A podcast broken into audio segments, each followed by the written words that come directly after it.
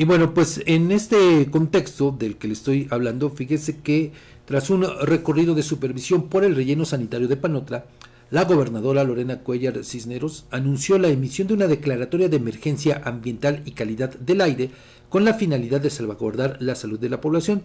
Aseguró que desde el inicio de la contingencia se han realizado diversas acciones para sofocar el fuego y evitar mayores afectaciones, por lo que se instaló una mesa permanente de diálogo entre los avances, sobre los avances y las actividades a realizar para atender la emergencia. Aquí lo que me llama la atención es que la gobernadora dice asegura que esta mesa se instaló desde el viernes, pero, fíjese, lo que llama la atención es que el comisionado ejecutivo del Sistema Estatal de Seguridad Pública, a través de, sus eh, redes sociales, me refiero a Maximiliano Hernández Pulido, informó que el fuego, la conflagración en ese tiradero, inició la madrugada del sábado.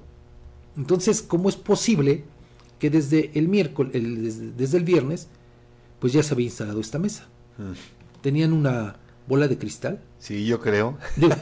solamente se lo pongo en, el contexto, porque le digo, bueno, por lo menos esa parte no, no, eh, no cuadra. No cuadra en la historia, en la narrativa del, del, gobierno.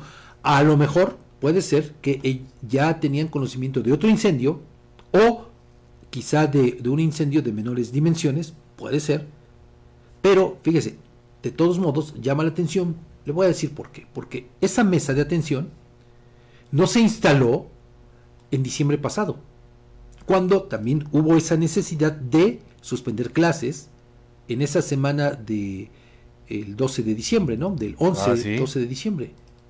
No hubo, no hubo, bueno, por lo menos no hubo información alguna de que se instalara esa mesa. Por eso a mí me llama la atención. Pero bueno, en este eh, contexto, el secretario de Gobierno, Luis Antonio Ramírez, el mismo que le decía fue titular de la Secretaría de Medio Ambiente, explicó que esta declaratoria de emergencia consiste en poner en marcha estrategias para salvaguardar la salud de las familias y también mecanismos de detección de mala calidad del aire en conjunto con varias dependencias como la Secretaría del Medio Ambiente, la Procuraduría de Protección al Ambiente, la Coordinación Estatal de Protección Civil y otras instancias. Señaló que además, bueno, pues se están eh, repartiendo apoyos alimenticios a 250 pepenadores que se encuentran en ese sitio. Implementaron también una brigada permanente de salud y se valorará la entrega de equipos para la realización de su trabajo. Aquí no sé específicamente cómo entender esto. Valorará la entrega de equipos para la realización de su trabajo. Pues estará pensando en que si a, algunos les, lo necesitan se los darán y a quienes no, no.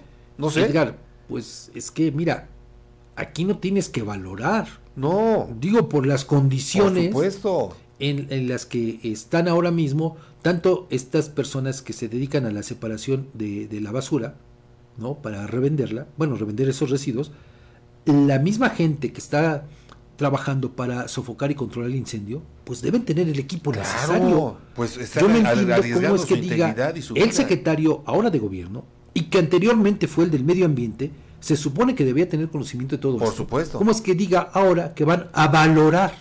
¿Cuánto tiempo les va a llevar valorar una situación como esta? No, Fabián. ¿Con qué criterios claro. van a asignar el equipo? No lo entiendo. Y cuando quieran aterrizarlo, igual y ya ocurrió algo de mayor envergadura. Y bueno, también en este contexto, por eh, instrucciones de la gobernadora, la suspensión de clases presenciales en planteles ubicados en zonas aledañas al relleno sanitario se extiende hasta hoy con el objetivo de cuidar la salud de estudiantes ante la contingencia. Y bueno, se tiene previsto que las actividades presenciales en los planteles públicos y privados de, eh, el, del nivel básico se reanuden el día de mañana, pero bueno, pues esto vamos a estar pendientes porque, pues dependiendo cómo se den las condiciones allá en esta zona, se habla de que eh, entre todos los planteles de estos municipios, de concretamente de Panotla, de Totolac, de Iztacuixla, pues eh, están resultando pues, de alguna manera afectados alrededor de 9.000 alumnos, más o menos, y unos 900 trabajadores de la educación. Pero le digo, pues estaremos pendientes de las determinaciones que tomen las autoridades en torno a este asunto.